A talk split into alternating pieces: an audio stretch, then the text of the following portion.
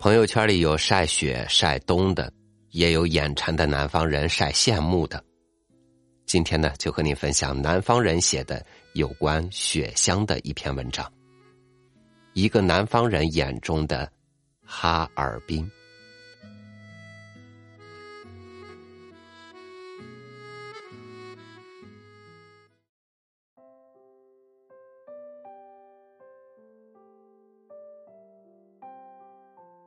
有一年，妹妹从杭州到哈尔滨出差，在哈尔滨住了几日。临走时，我问她对哈尔滨印象如何，满心希望她会给我一个惊奇的赞叹。她撇了撇嘴，说：“我真难以想象，你怎么在这种地方住了那么多年。”评价只此一句，再无下文。他做编辑。喜欢简练和含蓄。惊奇留给了自己，惊奇的想起自己十几年前刚到哈尔滨时，也对那些先于我们来到这儿的南方人说过同样的话。然而那时就有人回答我：“哈尔滨这个城市的奥妙，看你怎么去品味和理解。如真在这儿住下来，没准儿。”就不想走了呢。一晃就在哈尔滨断断续续的住了十几年，我不敢说我已经了解了哈尔滨，但我想写以下的文字寄给我妹妹以及其他来过和没来过哈尔滨的人。一，都说哈尔滨的姑娘漂亮。作为南方人，便有些说不出的嫉妒。确实名不虚传，也许是松花江的水养人。哈尔滨姑娘的个儿高挑，皮肤粉白，随便在街上走，瞧哪个都惹眼。即使偶尔肤色有所欠缺些的，也定是用时下广告中最引人注目的面霜，将面孔抹得白雪公主一般。那白里透红、粗而不糙的丰腴，令黑黄单薄的南方姑娘望尘莫及。哈尔滨小伙更是帅，似乎未出娘胎就已规划过尺寸，又像是输入了篮球或滑冰运动员的基因，个个挺拔健壮，白脸再加上两撇黑黑的小胡子，风流潇洒中添了几分野性。绝对的北方男子气概。刚到哈尔滨时，夏天去松花江沿，眼睛就缭乱起来。江堤沙滩，游船满世界的五彩缤纷。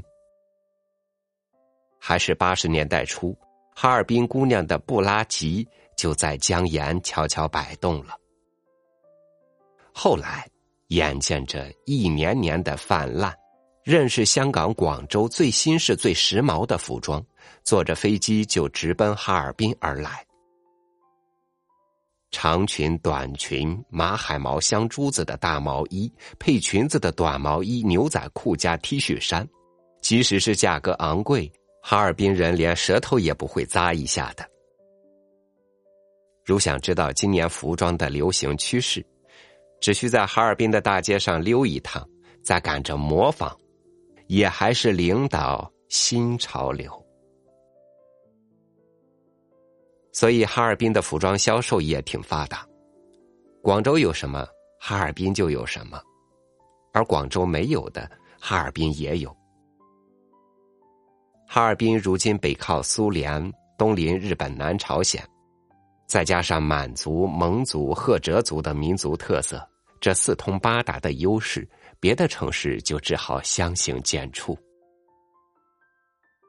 都说哈尔滨人穿衣服洋气，可有衣服还看你会不会穿。冰天雪地之中，哈尔滨姑娘照俏不误。长呢裙、短筒靴，外加一件鲜艳的长大衣，那个窈窕细巧，竟比南方还南方。寒风飞雪中挤车上班，风之绰约却绝不感冒。那围巾系的也是另具一格，四四方方的一块绸巾，就能变着法子围出花样来。一边罩住头发，两个脚斜着交叉，在镜子一侧打上一个结。这种围法在别的城市敢说找不着一个人，是哈尔滨人的专利。年轻人追求时尚，因而美中不足的是缺少哈尔滨人的服装风格。要想从服装中了解哈尔滨的文化和历史，眼光就得投向中年以上。哈尔滨中年以上的女人爱穿旗袍。这个地方本该是旗袍的策源地，所以无论是绸缎、是呢子、是布料、是长袖低开叉，还是无袖高开叉，只要是哈尔滨的女人穿在身上，看着就顺溜，就自然，就正宗，就生辉，好像旗袍就属于哈尔滨。这个感觉确立之后，即使在别的城市，若是有一件旗袍鲜艳的从街角移过来。恍惚就以为自己是在哈尔滨。哈尔滨男人的骄傲，主要表现在头顶上，享有“天下一绝”帽子。既然身在寒带，帽子讲究些，很是顺理成章。前些年流行贝雷帽，毛线编织的各种面料剪裁的，女人们很为男人们的脑袋费了一番心思。于是开起会来，台下一片赤橙黄绿青蓝紫，竞相争艳，式样之丰富别致，一如展销会。那帽子很得男人真爱，一冬轻易不摘，只说冷，一直戴到春忍一下，秋风乍起，便早早的又戴上了。总说冷，一直戴到春。忍一下，秋风乍起，便早早的又戴上了。这几年流行或者说复辟俄罗斯大礼帽，优质呢面料，宽边，镶有各色缎带，再配上一件厚呢子长大衣，果然就绅士风度起来，很翩翩的，像是早年翻译片中的某个角色。冬天下大雪的日子，台阶上走来这么一位，轻轻掸着帽子上的雪花，微微喷着酒气，嚯，绝对的俄罗斯风味。从马斯洛健康人格的五个需求层次出发来看，哈尔滨人对服装的喜好，是否可见其中重要的一层——荣誉感的需求？食。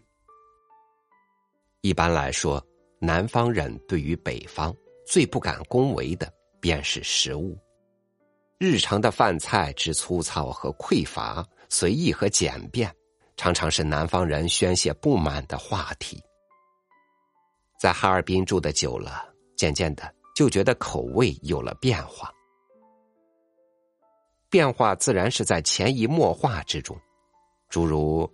炒菜不放葱炝锅，就觉得菜不香；吃饺子没有蒜泥，就不算是吃饺子；喝酒若是不拌凉菜，那酒也就没滋没味儿。有一天，突然发现自己的口味南腔北调起来，就不得不郑重其事的对南方人声明说：“其实，北方菜有北方菜的味道哈尔滨红肠是哈尔滨餐桌上常见的一道冷盘，那红肠外面皱皱着，犹如树皮，切开却是极嫩的粉红色，缀着一星半点雪白的凝脂，肥而不腻，吃着有熏肉的香味儿。肝肠细如手指，极长，因而卖时便将其盘成一卷儿或切成段儿，吃时无需蒸热。切片就可入口，完全没有广式香肠的甜俗，也不知用何配方制作，香味极怪，含义颇深，又韧又硬，可嚼性较强，费时琢磨却余香满口，回味无穷。哈尔滨的酸黄瓜是极地道的，罐头瓶里必须要有洋葱、芥末籽和几片不知什么树皮，咬一口酸脆。有过比较，非哈尔滨出的酸黄瓜绝不可买。烧鸡也是极入味的，且外观焦黄油亮，形象颇佳。还有配餐的面包，正宗的俄罗斯大列巴，枕头般大小，一个足有五斤重。由此曾总结，哈尔滨人十分重视冷盘冷菜。多从俄国引起，系舶来品。地理条件所决定，不可算作本地特产。但后来发现，冷盘中有一种中式凉菜，竟成为我最喜欢的东北菜。那凉菜，冬天用新鲜的大白菜丝、萝卜丝、干豆腐丝；夏天用黄瓜丝、粉皮、青椒，煸好细细的肉丝。再浇上葱姜蒜末、香菜、辣椒末、酱油、醋，最后大刀阔斧的搅和一阵，即成。鲜凉爽口，价廉物美，吃得满头冒汗，却爱不释嘴，欲罢不能。试着给家中南来北往的客人显露过几手，手艺照老哈差远，却也是杯盘狼藉，一抢而空。哈尔滨热菜的特色比凉菜稍逊，名声在外的是猪肉炖粉条，即使再生一格，也是一锅烩之类。其实一锅烩也是大有可为，比如酸菜穿白肉，就烩的不同凡响。酸菜丝儿必须是偏过几层的，刀工需极细，肉必须是肥瘦搭配的五花。还必须有劲劲道道的冻豆腐、宽粉条辅助，炖出满满一砂锅，寒冬腊月的腾腾直冒热气，那是个什么气氛？我至今只要在冬天回到哈尔滨，总是死乞白咧对我的老邻居说：“我要吃酸菜穿白肉。”近几年，哈尔滨的涮羊肉。也逐渐盛行，哈尔滨成为吃锅子，那锅子也与别处不同，锅里是必须有一只螃蟹垫底的。至于远道而来的螃蟹是否新鲜，且另当别论。然后是羊肉、猪肉、牛肉，通通一锅端上。如有鱿鱼、猪肝、蛤蜊什么天南海北的新鲜玩意儿，则多多益善，来者不拒。餐桌上。必得如往常待客，冷盘炒几十道，落成个宝塔状，才算甘心作罢。其汤味之复杂或者多元，可谓独创的哈尔滨浓汤，充分体现出哈尔滨人兼收并蓄、融会贯通的口味与宽容胸怀。如是在一家专营锅子的餐馆。客人只需往桌边一坐，两个彪形大汉抬着一只煤气罐，咚咚直奔你的座位，然后将煤气罐塞进桌下，拉出一根管线，接通桌上的煤气盘，呲的划一根火柴，火苗轰然而起，锅里的水旋即沸腾，便有系着白色三角头巾的姑娘排成一队，送上大盘大盘的生肉蔬菜。那情形何等壮观！那个时刻，我总是为哈尔滨人蓬蓬勃勃的生命热情所感动、所鼓舞。哈尔滨人活得多么洒脱，多么痛快啊！所以，哈尔滨人买菜不用篮子，而用筐。冬天的大白菜、土豆自不用说。就是夏天的黄瓜、西红柿、豆角，也成堆成堆的摊在街上的菜站，主妇们便成筐成筐的往家买。我有一次在集市买菜，因为偶尔做饭又没有冰箱，只能各样买一点，弄得小贩大为不解。顺便买一小块姜，那卖菜的瞪了我一眼，说：“就这么点儿，咋卖呀？给你得了。”住。还在哈尔滨念书的时候，我就在星期天或者节假日，自己一个人徒步走过大街小街的许多地方。无论冬天还是夏天，无论是那些赭红色的洋葱头大圆屋顶建筑、拜占庭式的东正教教堂，还是太阳岛上形状各异的玩具式的别墅、中央大街光滑的石子路，都使我深深入迷。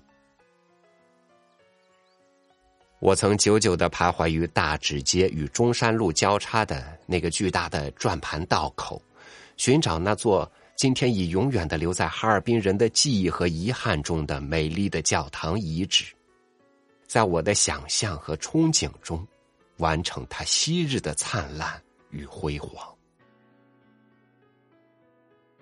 然而，更吸引我的是街边道旁那一座座普通的苏式民居。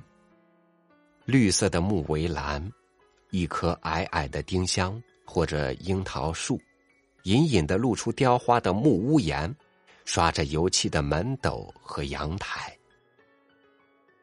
那房子的一角总有一个宽大的玻璃房间，几乎是三面透亮荧光，里面摆满过冬的花草，据说称为花房。这些精致的小楼，许多年来大概已是几亿其主，而哈尔滨的大部分市民都已经住进了公寓楼房。虽然住房的外观与其相距甚远，但室内的装修和陈设却保留了苏俄文化的影响。我在几年前搬进作协分配给我的单元房时，房间的墙壁。都也按照哈尔滨人的习惯，分别贴上了浅蓝、淡绿和银灰的壁纸。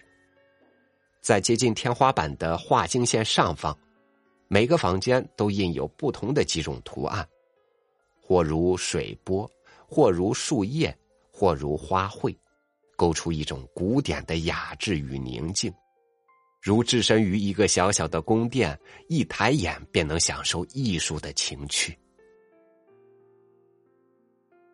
我留神观察了几家的墙，竟然没有一家的图案是重复或雷同的。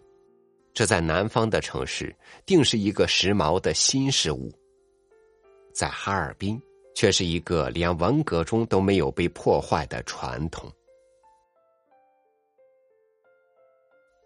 由于寒冷，门窗都是双层的，在两层玻璃之间撒上些干燥的锯末，过冬前。在窗缝、门缝上仔细的糊好纸条，以免透风。那纸条为免室内的热气阴湿，必得贴在外面的，相传为东北三大怪之一。然而开了春，却有了麻烦，将门窗一一拆封，因是双层，需要擦洗的玻璃无以计数。家家的地板都是极干净的，进门必换鞋。无论街上怎样的泥泞，家里总是温馨又舒适。一般卧室小小的，有一张大大的铁床，那铁床的床栏镀金包铜，金光铮亮的，还是有精美的鸟形或天使的铜雕，使人觉得哈尔滨人睡觉很庄严。家具也和南方有很多不同。哈尔滨人重视喝酒，所以那只厚重的酒柜必占一席之地。最不可缺少的是家家必备的一张大拉桌，椭圆形，黑或烟色，架着六根粗壮的桌腿。待客或合家聚餐时，将桌子中央活动的长板拉开。便是一张奇大无比、气派非凡的长餐桌子，任是吃锅子、吃饺子，还是喝老白干儿都可以痛痛快快的铺张。那桌子平日不用时，盖上绣花或是钩花的台布，蹲在屋角，如一头大象。哈尔滨的冬季长久，于是家家都爱养花。下雪的日子，从窗玻璃朦胧的冰岭中隐隐透出一只鲜红的绣球，一朵明艳的扶桑，那情景何等动人！到了夏天，满城的波斯菊、瓜叶菊、金盏花迎风摇曳。还有从白色的门廊上垂挂下来的啤酒花，绿色的瀑布，终令人心荡神怡。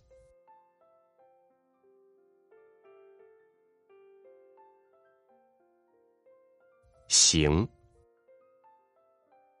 春天的哈尔滨风大，走路得侧着身子，免得灌一口冷风呛着。夏天的哈尔滨风凉。走在江沿，走在街心，步履轻快，很惬意。秋天的哈尔滨人走得行色匆匆，要做各种过冬的准备，挺忙乎。冬天的哈尔滨人走得小心翼翼，满地的积雪被行人的脚步压成了冰，四处溜滑。整个哈尔滨犹如一个巨大的溜冰场。一不留神就会摔个屁股墩儿，唯有上学的孩子嘻嘻哈哈的专捡有冰的地儿走，一只脚往后一蹬，双脚一并，就从冰道上出溜过去，想必比走路的速度快上好些。人行道上便留下了一小咕噜一小咕噜灰白色的印记。冬天的哈尔滨人爱说“冻脚”。今天走着上班，冻脚不冻脚是气温的标志。以前的棉物厚厚的毡底虽暖却笨，如今都爱美，城里没有人穿那玩意儿，都是薄薄的棉皮鞋，啥也不当。但宁可冻脚，反正走一走就暖和。别看零下几十度的，走急了。还出汗，冻脚的机会主要在等车的过程。冬天的公共汽车开得慢慢吞吞，汽车也怕打滑，也跟个人似的冷得哆嗦，车门就永远也开不大。上下的乘客便像麻袋里的土豆似的，一个个往外蹦。好在都久经考验。尽管身子臃肿些，手脚还灵便，互相挤一挤，比如加热，彼此没有怨言。售票员更是彪悍强健，竟然就能在拥挤不堪的车厢里挤上一个来回，一边挤一边挨个乘客扒拉，亦或就熟人似的拍你的肩膀、杵你的后背，很是尽责的让你买票。你恍惚的企图躲避。而车窗上满是冰凌，望出去灰蒙蒙，犹如一个闷罐你甚至无法知道自己已经到了哪一站。所以，冬天之行难有愉快的记忆。只有一次，靠车窗的座位上坐着一个年轻的母亲，带着他的小孩那孩子先是对着窗玻璃哈气，然后。从被裹得严严实实的羽绒服中伸出胖胖的小手，用手指在哈过气的白窗上抠了一个小小的孔，那个孔恰好容得下一只眼睛，孩子就从这个孔里张望着外面的世界。我恍然明白，哈尔滨人在严寒中行走是有许多窍门的，后来也如法炮制过几回，其乐无穷。再后来就发现，还有人在冰凌上刻字，比如“不冷”。行路难，哈尔滨的出租汽车业便出奇的发达。无论冬夏，满大街呼呼跑着的小汽车，招手即停，开门就上，停车付钱，下车走人。那车脏兮兮的又旧，多是私营。司机收费倒不漫天要价，你问他多少，他满不在乎的听着流行歌曲说：“你看着给吧。”既慷慨又亲切。哈尔滨人想得开，遇有生病看戏、送站什么的难事儿，就说打的，很港派的。于是公共汽车那部分不方便，就让打的给弥补了，行路便也不难。到了夏天，哈尔滨人就鲜活蓬勃起来。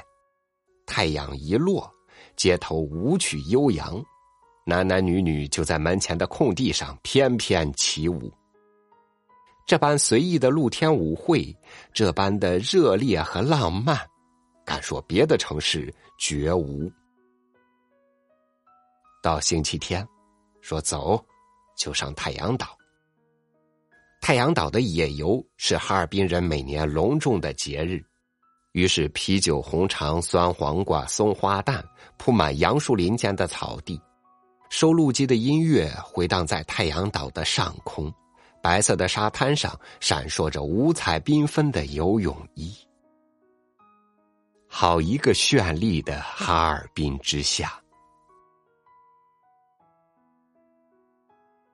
有一次从北京去哈尔滨，一上火车，满车厢的东北乡音，前后左右的乘客都穿得漂亮。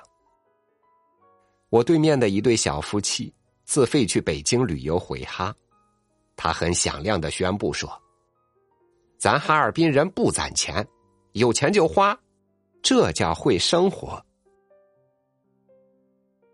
所以我认定哈尔滨是全中国最有个性、最有特色的城市之一。所以我认为，自己这个杭州人早已名不副实，我是半个哈尔滨人。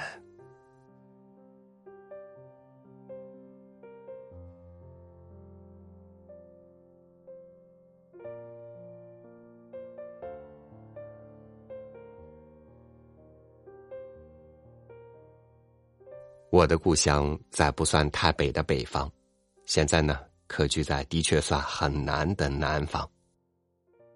冬天，偶尔当北风用尽最后的力气来到身边的时候，我就像迎接一位老朋友，满怀热情的和他拥抱。没错，在异乡，故乡的寒冷，它都香。或许若干年。我也能成为一个地道的南方人吧。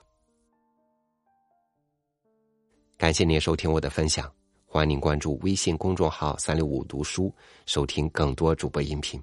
也欢迎您在评论区和我和大家分享，说一说你的家乡的故事。我是超宇，祝您晚安，明天见。